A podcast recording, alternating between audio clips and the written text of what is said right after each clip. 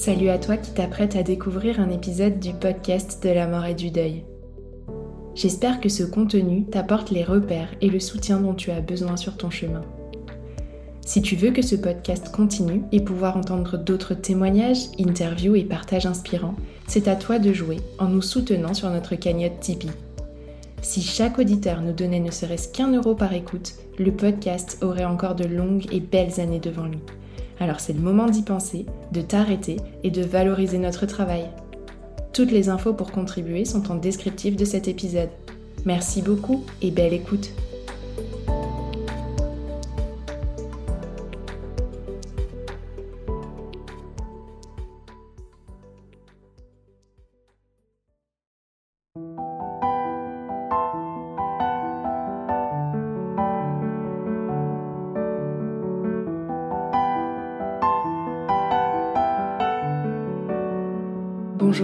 Toutes et tous et bienvenue sur le podcast de la mort et du deuil, le podcast qui offre une bulle de réconfort à tous les endeuillés.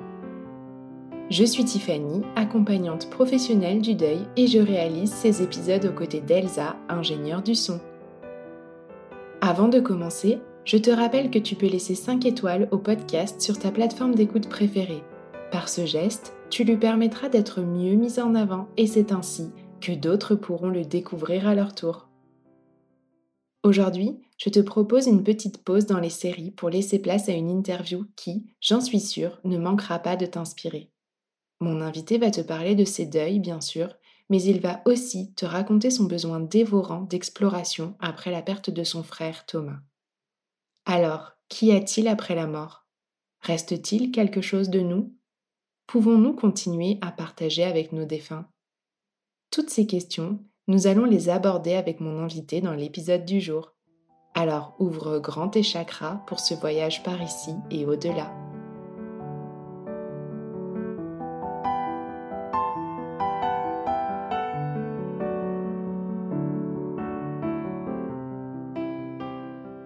Bonjour Stéphane. Bonjour. Je suis ravie de vous accueillir aujourd'hui sur le podcast de la mort et du deuil.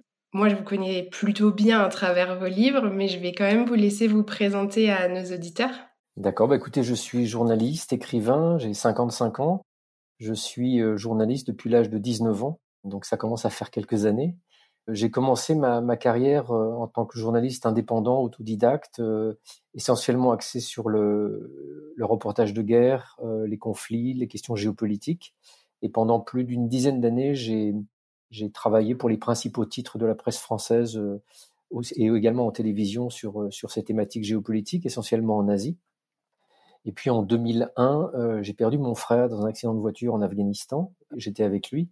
Et ce moment a marqué un tournant assez radical dans, dans ma vie, évidemment, qui m'a poussé assez rapidement à, changer complètement de sujet d'investigation et à commencer à m'intéresser à la question de la conscience, à la question de la mort, euh, qu'est-ce qui se passe après? Qu'est-ce qui se passe pendant? Est-ce qu'on peut rationnellement travailler sur ces questions-là? Donc je, reste fondamentalement journaliste. J'ai abordé toutes ces questions vraiment avec un esprit extrêmement cartésien, rationnel. J'ai mené des enquêtes qui ont fait l'objet de plusieurs livres, dont ce, nouveau livre qui s'appelle La mort n'existe pas, qui est une sorte de synthèse de ces presque 20 ans euh, d'investigation, de questionnement et d'expérimentation. Vous avez commencé à aborder le, premier sujet sur lequel euh, j'aimerais qu'on revienne. On a eu l'occasion d'en parler ensemble. Euh, c'est un podcast qui est dédié euh, avant tout aux endeuillés. Et cette série que j'ai faite au printemps sur le deuil des frères et sœurs a, beaucoup, beaucoup parlé à nos auditeurs. Donc, j'aimerais qu'on parle un peu de Thomas. Est-ce que vous pourriez nous raconter un petit peu Thomas, sa personnalité? Oui, ben on, est, on était trois frères dans notre famille. J'étais l'aîné. Thomas avait avait deux ans et demi de moins que moi. C'était quelqu'un d'assez particulier, comme si, euh, d'une certaine manière, une partie de lui avait peut-être la préscience que sa vie serait plus courte que la nôtre. Et ça s'est traduit par euh, un intérêt extrêmement marqué de sa part pour la spiritualité. Il est parti très très jeune en voyage. Moi, pendant mon premier reportage, j'étais un reportage de guerre en Afghanistan en 1988, j'avais 19 ans. Et pendant ces mois où je passais moi mon temps en Afghanistan, lui était parti en Inde, dans le sud de l'Inde notamment, dans le démarrage d'une quête spirituelle qui l'a amené à, sillonner euh, toute l'Asie à aller de nombreuses fois au Tibet, plusieurs fois à faire le pèlerinage autour du mont Kailash, qui est une montagne sacrée à l'ouest du Tibet. Et il avait cette espèce d'impatience folle de, de mettre du sens sur sa vie, de mettre du sens sur son parcours et, de ne pas perdre de temps. Ça, c'est quelque chose qui est assez frappant a posteriori, aussi bien pour mes parents que pour nous, euh, mon autre frère Simon et moi.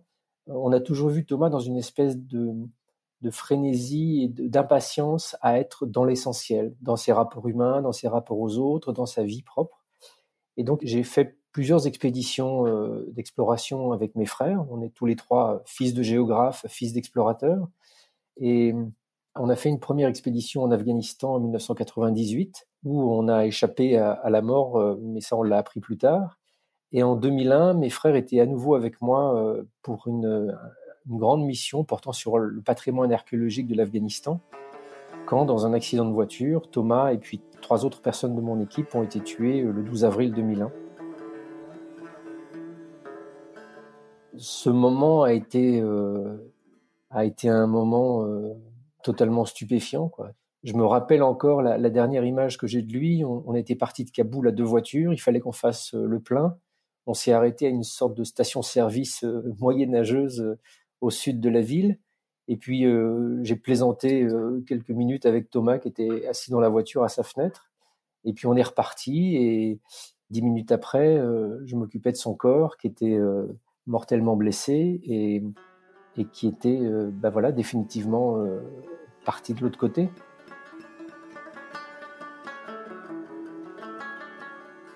Mais ce qui s'est passé sur ce moment de l'accident, c'est que j'ai mon mode de réaction au, traumatisme de la mort, ça a été dans un premier temps une forme d'effacement de la scène, c'est-à-dire que sur le lieu de l'accident, pendant peut-être 10-15 secondes, je ne garde aucun souvenir de ce qui s'est passé. J'ai vraiment eu un blanc, comme si ma psyché se, se mettait en retrait pour me protéger. Et ça, j'ai appris après coup auprès de nombreux psychiatres que c'est vraiment un mécanisme de défense euh, typique. La scène est tellement insupportable que vous vous en extrayez. Mais j'ai repris conscience très très vite. Et là, mon autre mode de réaction, ça a été de devenir hyperactif pour euh, m'occuper de tout. On était au, milieu de l'Afghanistan, c'était du temps des talibans encore, donc euh, tout était compliqué. Donc j'ai commencé à, rassembler les affaires qui avaient été éparpillées parce que la voiture a fait plusieurs tonneaux. Je me suis occupé de, Thomas bien évidemment, mais aussi des, autres euh, personnes décédées. J'ai pris en charge de les ramener à la maison à Kaboul et puis assez rapidement il a fallu qu'on évacue les corps sur le Pakistan. Mais sur le lieu de l'accident, quand j'ai repris connaissance, enfin conscience, et que je me suis agenouillé devant le corps de Thomas dans, un état de stupeur, j'étais en état de choc. J'étais dans une stupeur euh, sans nom et en même temps, je ressentais une forme de confusion, mais que je sentais confusément n'être pas la mienne. Et cette, euh, cette sensation m'a poussé à m'adresser à Thomas à voix haute. J'étais agenouillé devant son corps et j'ai regardé le vide au-dessus. Et j'ai été poussé à m'adresser à lui pour lui dire Thomas, Thomas, tu, tu es mort, t'inquiète pas, je m'occupe de tout. Je peux vous assurer que j'ai pas fait ça parce que je pensais que je devais le faire. J'ai pas fait ça parce que je croyais que je devais le faire. J'ai pas fait ça parce que j'avais une croyance particulière dans, une dimension spirituelle. Ça a été comme un espèce d'élan irrépressible, euh, comme s'il fallait que je lui explique ce qui venait de se passer.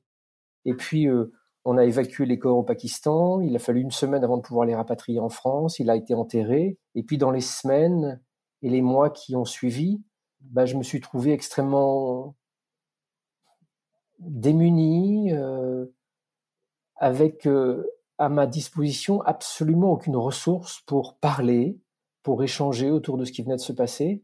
On en parlait, j'ai la chance d'être dans une famille où on, a quand même pu euh, échanger, discuter, se partager des anecdotes et vivre ce moment tous les quatre. Mais au-delà de ça, voilà, j'étais dans un dénuement comme sans doute les milliers de personnes qui sont confrontées à ça quotidiennement il y, a, juste quelque chose qui pour moi a été très marquant. Thomas venait d'avoir 30 ans quand il est mort. Moi, j'avais 32 ans. Et d'une certaine manière, il y avait quelque chose en moi qui me disait je ne peux plus revenir en arrière. Je ne peux plus repartir dans ma vie d'avant comme si de rien n'était. Je ne peux pas euh, faire mon deuil entre guillemets et puis après une période standard de quelques semaines, quelques mois, l'espèce d'injonction que notre société nous envoie. Tout d'un coup, je reviendrai à ma vie d'avant c'était pas possible. Et la réponse que j'ai trouvée à ce moment-là, moi, ça a été de d'être journaliste et d'essayer de, de m'interroger sur la manière dont je pouvais questionner cet épisode, cette absurdité, cette injustice, cette mort complètement euh, injuste, oui, à, certains égards, en exerçant mon métier de journaliste, donc en, en commençant à m'interroger, mais qu'est-ce que c'est que la mort en fait? Qu'est-ce qui se passe? Est-ce qu'on le sait? C'était pas pour moi un moyen de faire mon deuil, c'était pas pour moi un moyen de trouver une sorte d'apaisement. C'est vraiment une curiosité de journaliste qui m'a saisi et qui m'a emporté parce qu'il était évident, comme je vous l'ai dit, que j'allais pas revenir à ma vie d'avant. Et donc, je me dis, bah voilà, j'ai des compétences, je sais interroger des gens, je sais faire une enquête, je sais être assez rigoureux, j'ai quand même acquis une certaine expérience. J'avais déjà publié un livre d'enquête sur, sur une question politique euh, en Asie centrale, donc j'étais quand même outillé. Je me dis, bah, je vais utiliser ces compétences pour euh, enquêter. Qu'est-ce que c'est que la mort? Et 20 ans après, enfin 22 ans après, euh, je suis devant vous.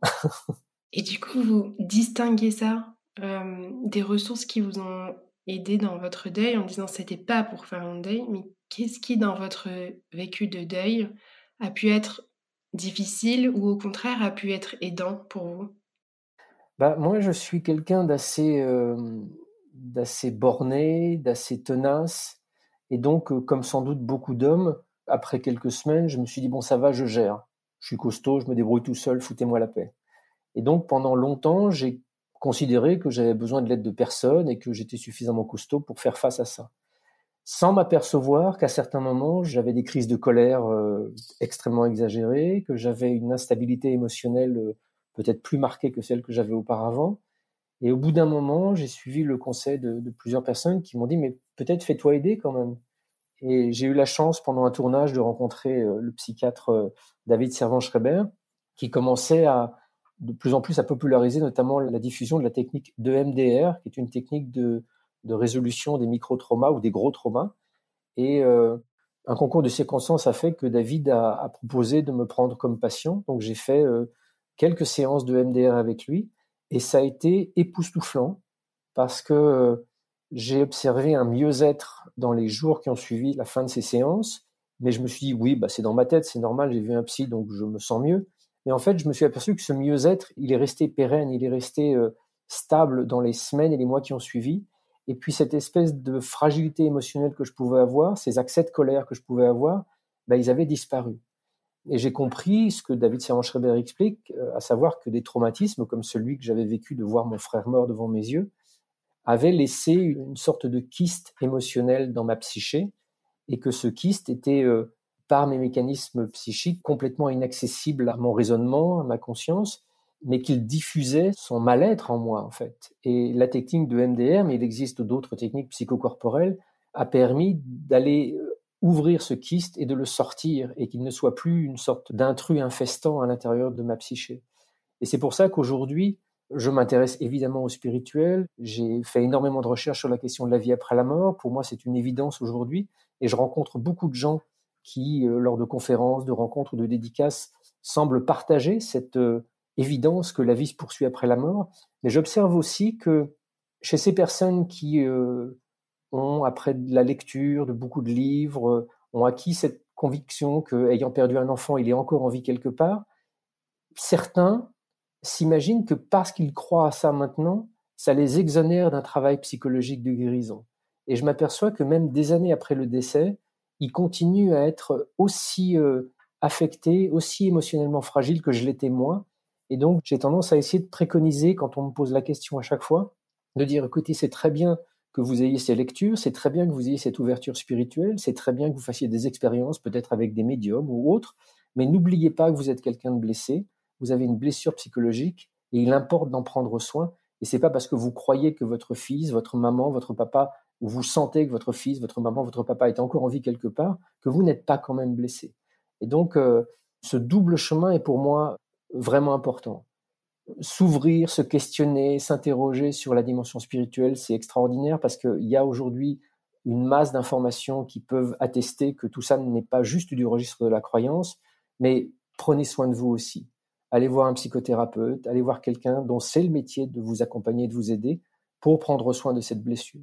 C'est comme ça que ce parcours de deuil peut être fait avec plus d'apaisement et peut conduire peut-être aussi à une forme d'apaisement plus solide qui est importante en fait. Parce qu'en définitive, C'est ce que David Servan-Schreiber m'avait dit une fois.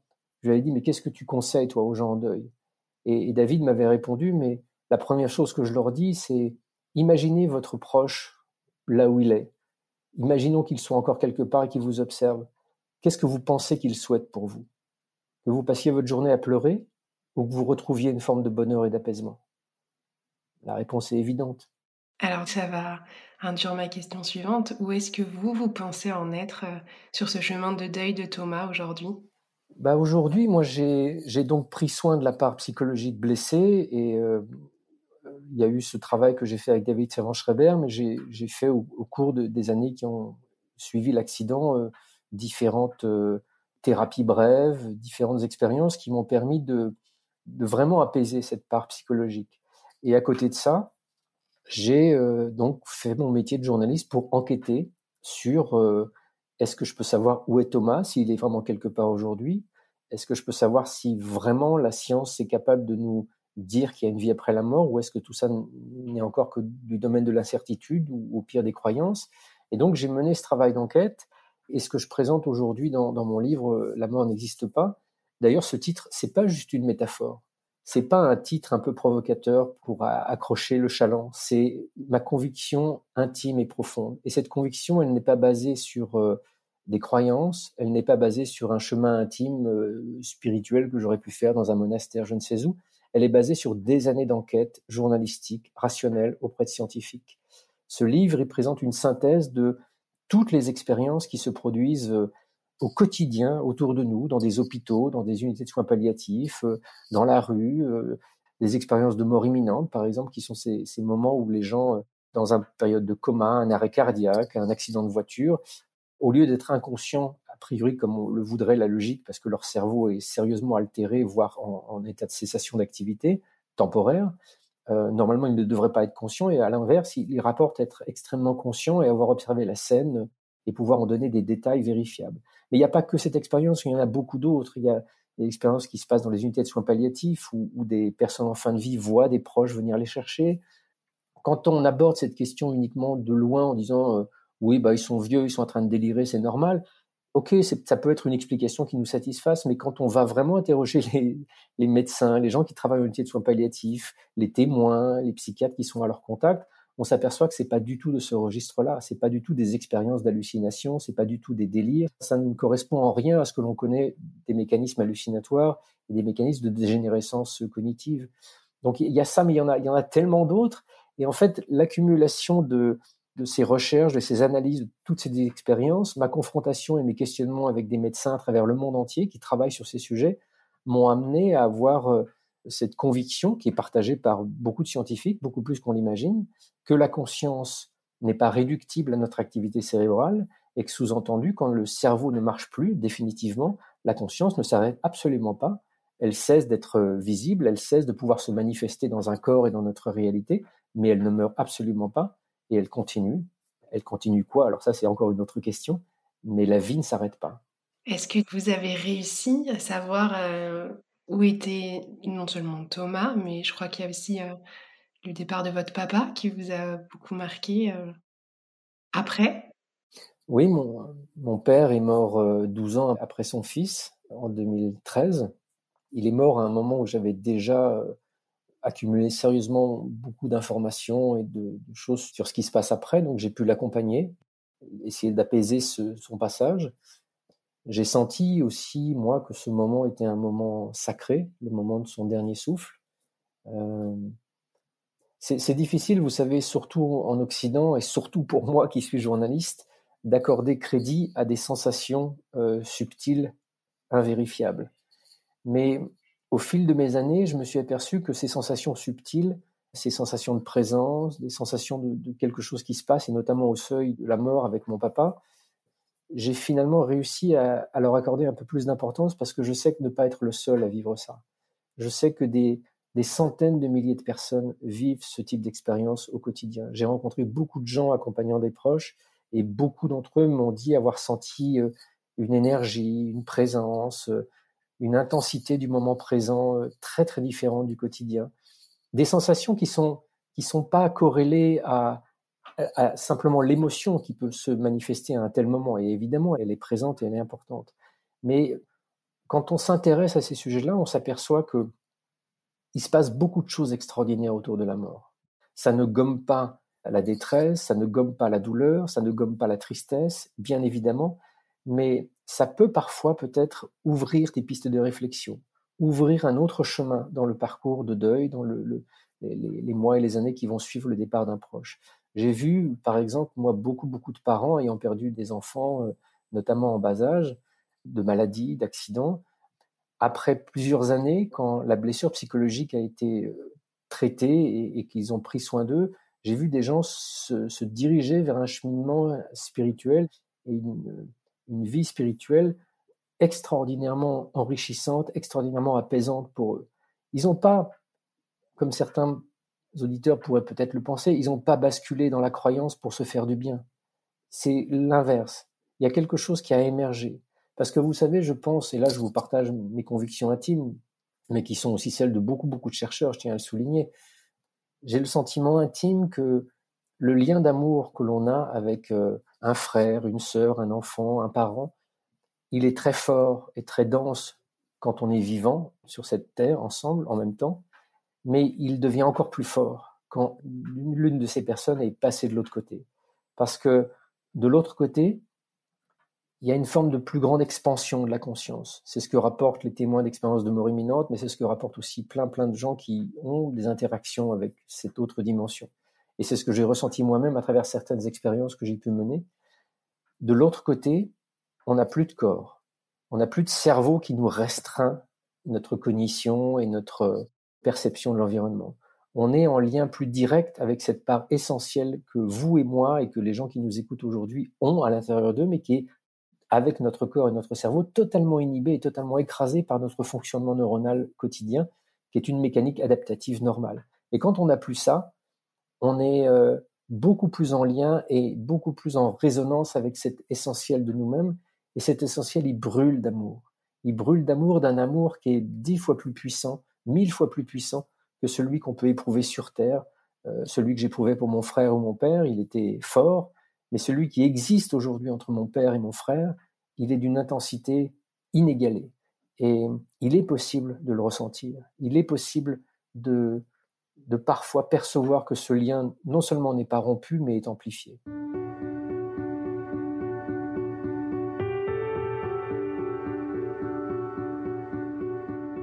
Est-ce que vous pouvez peut-être nous partager euh, une expérience? Cette fois, on sort de l'aspect euh, scientifique, mais plutôt de vos expériences euh, qui vous ont permis de vraiment toucher du doigt ce lien d'amour assez extraordinaire? Pour moi, il y, a, deux étapes importantes pour s'ouvrir à cette dimension subtile. La première, qui je le répète, mais elle est impérative, c'est de prendre soin de soi. Parce que la, tristesse, la blessure, la douleur sont des, émotions évidemment légitimes et évidemment présente euh, quand on perd quelqu'un, mais elle nous enferme d'une certaine manière dans le petit espace de notre, de notre personne. C'est pas un jugement de valeur du tout que je fais. Hein. Je suis à des années-lumière de vouloir juger de ça. Je ne dénonce pas le fait qu'il faut pas souffrir. C'est pas une injonction absolument stupide de ma part. Non, c'est le fait que la tristesse entretient une forme de, de coupure d'avec nous-mêmes, de coupure d'avec nos ressources, et de coupure avec ce monde invisible. Donc prendre soin de soi, apaiser cet espace émotionnel, apaiser cette tristesse insondable que l'on a, d'une part, c'est possible en se faisant aider, en se faisant accompagner, et sur le moyen terme, ça nous augmente les chances de pouvoir être plus sensible à, à ce lien d'amour qui n'a jamais été rompu. Ensuite, pour résumer en une phrase, ce qu'il faut euh, réussir à faire, c'est sortir des mécanismes cérébraux qui sont les nôtres en permanence. Notre cerveau, c'est une machine absolument formidable qui a fait de nous des mammifères très adaptés à la vie que l'on mène, mais qui, par contre-coup, nous coupe aussi d'un certain nombre de ressentis plus intuitifs et plus, sensoriels. Notre cerveau, en fait, c'est une machine qui n'a cessé d'apprendre et d'acquérir des connaissances sur notre environnement pour pouvoir anticiper des réactions et des réponses, pour euh, voilà, faire que l'on ne soit pas surpris par des choses inattendues, pour faire qu'on puisse avoir des réponses adaptatives correcte dans chaque situation que l'on vit. Mais le, le contre-coup de ça, c'est que c'est devenu une espèce de machine qui fonctionne en autonome et qui n'a besoin qu'à peine 20% de signaux cognitifs extérieurs pour pouvoir euh, euh, déduire une situation et comprendre une situation. Je prends un exemple. Quand vous regardez une scène, vous, à l'âge adulte, à l'extérieur, vous regardez avec vos yeux, vous avez l'impression que vous voyez le réel. Non, vous voyez une reconstruction visuelle. Votre cerveau a traité à peine 20% des signaux cognitifs visuels qui sont parvenus jusqu'à lui, mais 80% de l'image que vous avez l'impression de voir de l'extérieur, c'est une reconstruction sur la base de ce qu'il a déjà appris à voir et à connaître dans le monde. Donc c'est super, c'est formidable, ça marche très très bien pour vivre, pour voir, pour anticiper, pour se protéger, pour etc. etc. Mais c'est une machine qui du coup se coupe de l'extérieur. Notre cerveau nous emprisonne, nous coupe de l'extérieur pour faire de nous des êtres adaptatifs. Donc toutes les techniques psychocorporelles, les, les pratiques qui permettent de mettre un peu en sommeil ce mécanisme autonome du cerveau favorisent une plus grande ouverture vers des dimensions profondes de notre être, mais aussi des dimensions profondes de la réalité. Moi, par exemple, je pratique régulièrement la méditation et les recherches en neurosciences ont montré que après simplement quelques semaines de méditation quotidienne, 15 minutes ou 20 minutes quotidiennement, on a déjà débranché une partie de notre cerveau qui est cette partie euh, qui se remémore et anticipe en permanence et on ouvre des nouvelles connexions et on ouvre des nouveaux espaces qui permettent une plus grande perméabilité au monde extérieur. Aujourd'hui, après plusieurs années de, de travail sur moi, de pratique, il m'arrive, notamment pendant certains moments de méditation, mais pas seulement, de vivre des sensations de présence, des sensations d'être en résonance avec un monde invisible qui sont d'une puissance euh, extrêmement déconcertante. Et ce qui est intéressant, c'est que la méditation n'a pas seulement ces effets-là pendant le temps de méditation. La méditation, ce qui vous le faites, voilà, 15, 20 minutes, une heure par jour, comme moi je le fais, vous déployez dans l'entièreté de votre journée une sorte de, plus grande sensibilité. En fait, avec la méditation, par exemple, mais encore une fois, il n'y a pas que ça, je ne suis pas exclusif, mais c'est un bon outil qui, moi, m'a extrêmement satisfait. La méditation installe dans l'ensemble de la journée une sorte de, de message à votre âme et aux âmes de ceux qu'on aime pour leur dire, voilà, je suis disponible, je suis là et j'écoute. Et j'ai enfin appris à mon cerveau à se taire pour être capable d'entendre ces choses si subtiles qui seront les messages de notre âme et les messages des âmes de celles et ceux qu'on a aimés. Quand je vous écoute, ça me fait euh, penser à quelque chose euh, que j'ai personnellement euh, vraiment expérimenté après une grande partie de ma vie, toujours dans le faire, à avoir toujours besoin d'occuper mon temps et surtout qu'il n'y ait pas de vide parce que c'était effrayant. Finalement, j'ai appris à adorer ce vide et à même le rechercher. Et quand je vous écoute, je me dis que peut-être qu'il faut qu'on apprenne à plus apprivoiser ce vide et à plus l'aimer, ce vide dans lequel plein de choses peuvent émerger. Exactement. Et vous dites vous-même, vous passiez vos journées à vous occuper, mais on passe tous nos journées à s'occuper, à, enchaîner les activités, les réflexions, les pensées. Je mets au défi euh, les gens qui nous écoutent maintenant euh, de me dire combien de temps par jour vous ne faites rien vous ne pensez à rien. Combien de temps par jour vous vous asseyez et vous êtes disponible à l'inattendu ou la surprise? Moi, quand je me suis posé la question il y a la première fois il y a quelques années, je me suis aperçu qu'il n'y avait peut-être pas une minute dans mes journées qui était occupée à ça. Parce qu'on passe d'une activité permanente à une autre. Quand on veut se détendre, on allume la télé. Quand on va aux toilettes, maintenant, on part avec le téléphone portable et on scrolle. Quand on marche dans la rue, on passe un coup de téléphone ou on regarde son téléphone. Enfin voilà, il n'y a, pas un moment de notre journée, de l'aube jusqu'au coucher, qui ne soit vide d'activité. Et après, on s'étonne qu'il n'y ait pas de surprise, qu'il n'y ait pas d'inattendu, qu'on n'entende pas euh, notre intuition. Bah, on ne laisse aucune place à ça. Et la méditation, c'est un petit plus qui permet non seulement de s'asseoir et de se poser, mais qui permet aussi de, mettre en place une dynamique pour euh, non pas cesser de penser, parce que ça, ça n'est pas possible, ça n'existe pas, mais commencer à baisser notre attraction sur nos pensées. Moi, quand je médite, mon cerveau continue à m'envoyer plein d'idées, plein de choses. Ah oui, il faut que je fasse ça, mais il faut que j'achète tel truc. Sauf que là, je, n'accorde plus la même attention à ces injonctions mentales permanentes. Elles passent un peu au second plan et j'arrive à avoir pendant quelques secondes, à certains moments, des vraies intensités de moments au présent où là, tout d'un coup, le temps s'est arrêté, le passé n'existe plus, le futur n'existe plus, je suis dans un espèce de présent, et c'est dans ces moments-là qui peut m'arriver effectivement parfois d'avoir euh, la sensation d'être euh, avec mon frère, la sensation d'être avec mon père, et je peux vous assurer que, étant journaliste, étant très mental, extrêmement cartésien, il m'a fallu des années pour accepter que ces sensations-là n'étaient pas juste des, des processus imaginaires, mais qu'il s'agissait de vraiment quelque chose d'authentique. Puisque vous dites vous-même que vous n'êtes pas exclusif, on va aborder une autre pratique dont vous parlez beaucoup dans le livre, plutôt une autre expérience même, je dirais, au-delà de la pratique, qui est le chamanisme? Qu'est-ce que le chamanisme vous a apporté sur euh, ce chemin d'exploration? Bah, Le chamanisme, c'est la plus ancienne peut-être euh, technique ou pratique spirituelle euh, de l'humanité, qui au départ est une technique d'induction d'état modifié de conscience pour accéder à une autre forme de connaissance, pour accéder à un monde des esprits. Donc, suivant les endroits sur Terre, c'est pratiqué avec le son du tambour ou avec euh, des substances euh, psychoactives en Amazonie ou alors avec des, des danses, des chants, différentes techniques psychocorporelles, mais elles ont toutes en commun de modifier notre activité cérébrale pour euh, changer notre circuiterie et ouvrir une plus grande capacité de perception à ce monde invisible, à ce monde des esprits.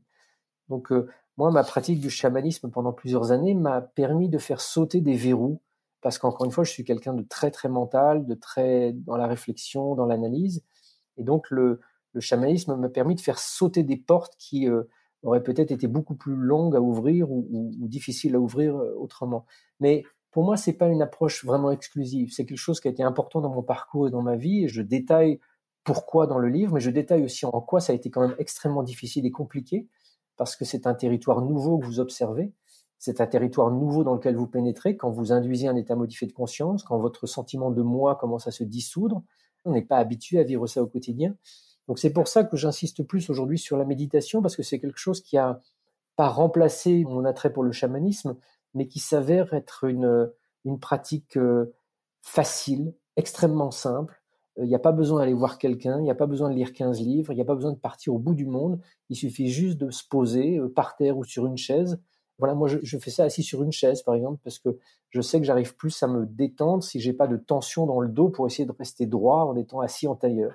J'ai essayé en tailleur pendant longtemps, et puis au bout de 20, 25 minutes, je commence à avoir des douleurs dans les genoux. Donc, je me dis, bon, ce qui compte, c'est de pouvoir être détendu, de se laisser partir. Donc, assis sur une chaise, le dos contre le dossier, je suis capable d'être assis pendant une heure sans avoir la moindre douleur musculaire et de pouvoir laisser mon esprit complètement partir dans cet instant présent. Donc c'est facile, c'est accessible, c'est simple, euh, n'importe qui peut faire ça, il suffit d'une chaise ou d'un sol, il y a du sol partout. Voilà, tandis que le chamanisme, c'est ça peut être compliqué de trouver un bon chaman, ça peut être compliqué de, de savoir où aller, vers qui s'orienter. Il y a beaucoup de dérives, il y a beaucoup d'idées préconçues, c'est compliqué.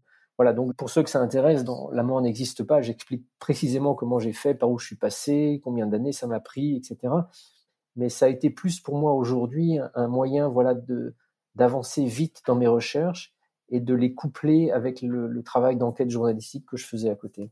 Vous dites aujourd'hui que l'écriture de ce livre vous a transformé. Qu'est-ce qui a changé en vous? Bah Vous savez, quand on a le nez dans le guidon et qu'on enquête, comme je l'ai fait pendant des années, on a parfois des moments vraiment euh, très bouleversant parce que on écoute un témoin ou parce qu'on lit une, étude scientifique sur la conscience qui remet tout en question euh, ou parce que euh, on, lit un livre ou on rencontre un chercheur voilà qui, nous apporte des éléments. Mais euh, sur la durée une enquête c'est des moments de découverte et puis des moments de questionnement des moments d'interrogation. Et l'écriture de ce livre m'a forcé d'une certaine manière à replonger dans 15 ans d'expérimentation et de recherche et à tout synthétiser la science, en fait, ça avance comme ça. La science, c'est pas euh, tout d'un coup euh, une grande communauté qui, de façon unanime, décide d'avoir trouvé la preuve de euh, la vie après la mort, la preuve de ci, la preuve de ça. La science, c'est une méthodologie qui, en examinant le maximum d'éléments, essaye de renforcer une hypothèse ou au contraire de la démonter. Le travail que j'ai fait de synthèse rationnel, scientifique, à partir de, centaines de notes, de centaines d'articles scientifiques lus, de centaines d'interviews, m'a permis de mettre en évidence qu'aujourd'hui, et c'est partagé par beaucoup de scientifiques, nous avons suffisamment d'éléments de preuve pour attester que la conscience survit à la mort du corps. Et ça, je le sais, je le savais, j'étais familier avec cette idée, mais de faire cette synthèse, le rassemblement de tous les éléments m'a pris plus de deux ans et l'écriture même m'a pris un an. J'ai jamais mis autant de temps à écrire un livre, mais pendant cette année de synthèse et d'écriture, j'ai vraiment euh, vu émerger cette évidence, cette évidence, voilà, que beaucoup de chercheurs partagent et que d'autres chercheurs ne partagent pas aussi. Hein, je tiens à le souligner. Mais c'est la science. La science, c'est euh, des gens euh, comme vous et moi, des hommes et des femmes avec des opinions différentes. Certains jugent sur euh, tel ou tel élément qu'il y a suffisamment d'éléments de preuve pour que cet élément soit prouvé. D'autres disent, bah non, il en manque. Et c'est un débat permanent. Et, le débat autour de la conscience, il est euh, animé par cette recherche en permanent mouvement. C'est pas parce que des gens disent qu'il n'y a pas de vie après la mort qu'il n'y a pas de vie après la mort. C'est juste que eux n'ont pas eu suffisamment d'éléments pour en être absolument convaincus. Et j'ajoute juste que parmi beaucoup de scientifiques qui ne jugent pas qu'il y ait une vie après la mort et qui pensent qu'il n'y a pas assez d'éléments, il y en a quand même beaucoup qui n'ont pas bossé sur le sujet. Il y en a quand même beaucoup qui ne sont jamais allés interroger le moindre témoin, qui n'ont pas lu les articles existants. Donc leur opposition à l'idée que la vie puisse se poursuivre après la mort, elle n'est pas basée sur euh, une étude scientifique, elle est basée sur leur croyance. Parce que nous sommes tous, que l'on le veuille ou non, imprégnés de croyances, parfois inconscientes, et le monde scientifique euh, tout autant que nous-mêmes.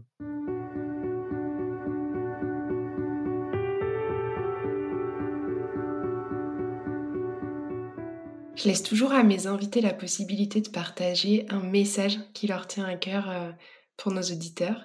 Alors, euh, c'est à vous de laisser ce message-là.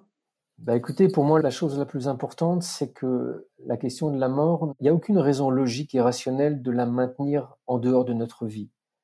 Parler de la mort, et c'est d'ailleurs pour ça que le livre que j'ai écrit, je l'adresse à ma fille Luna, parler de la mort est profondément apaisant sans avoir forcément besoin d'aller jusqu'à croire une vie après la mort, ne serait-ce que parler de la mort, laisser les choses s'exprimer au sein d'une famille, dans un couple ou avec nos enfants, ça permet de, de mettre des mots, ça permet de sortir des émotions de nous-mêmes, ça permet d'exprimer et de partager des opinions et des avis, et c'est déjà un espace de grand apaisement. Ma fille avait trois ans quand son oncle est mort, je l'ai associée immédiatement à ce qui se passait. J'ai pas voulu la cacher. J'ai pas voulu qu'elle reste à la maison pendant l'enterrement. Elle est venue. Elle était dans mes bras. Je l'ai associée à tout ce qui se passait.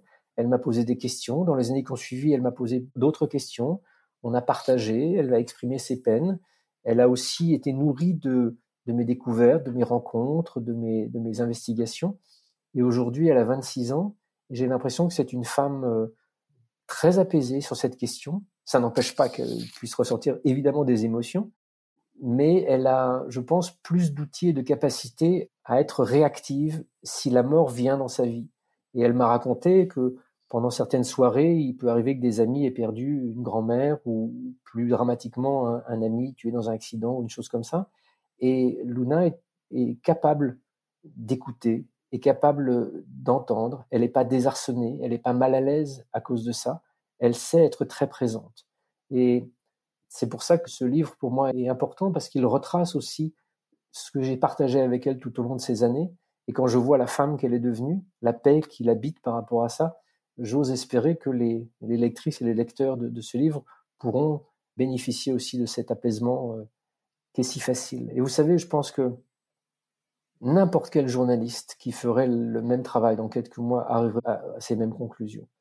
Je ne partage pas, euh, encore une fois, le fruit de mes croyances dans ce livre. Je partage euh, des années d'enquête. Je partage les convictions qui sont devenues les miennes parce qu'elles sont aussi celles de chercheurs, de neuroscientifiques, de cardiologues, de médecins, de psychiatres. Il y a une communauté extrêmement importante dans le monde scientifique pour qui la mort euh, n'existe pas, pour qui la conscience survit à, la mort du corps. Et il est peut-être important de se pencher sérieusement avec rationalité sur ces sujets parce que vous avouerez que ça vaut le coup, non? En tout cas, j'avoue que ça vaut le coup de vous lire et de vous écouter et de se poser les questions. Merci beaucoup Stéphane. Merci beaucoup. Merci de votre accueil et de cet espace que vous offrez à, à ce sujet si important.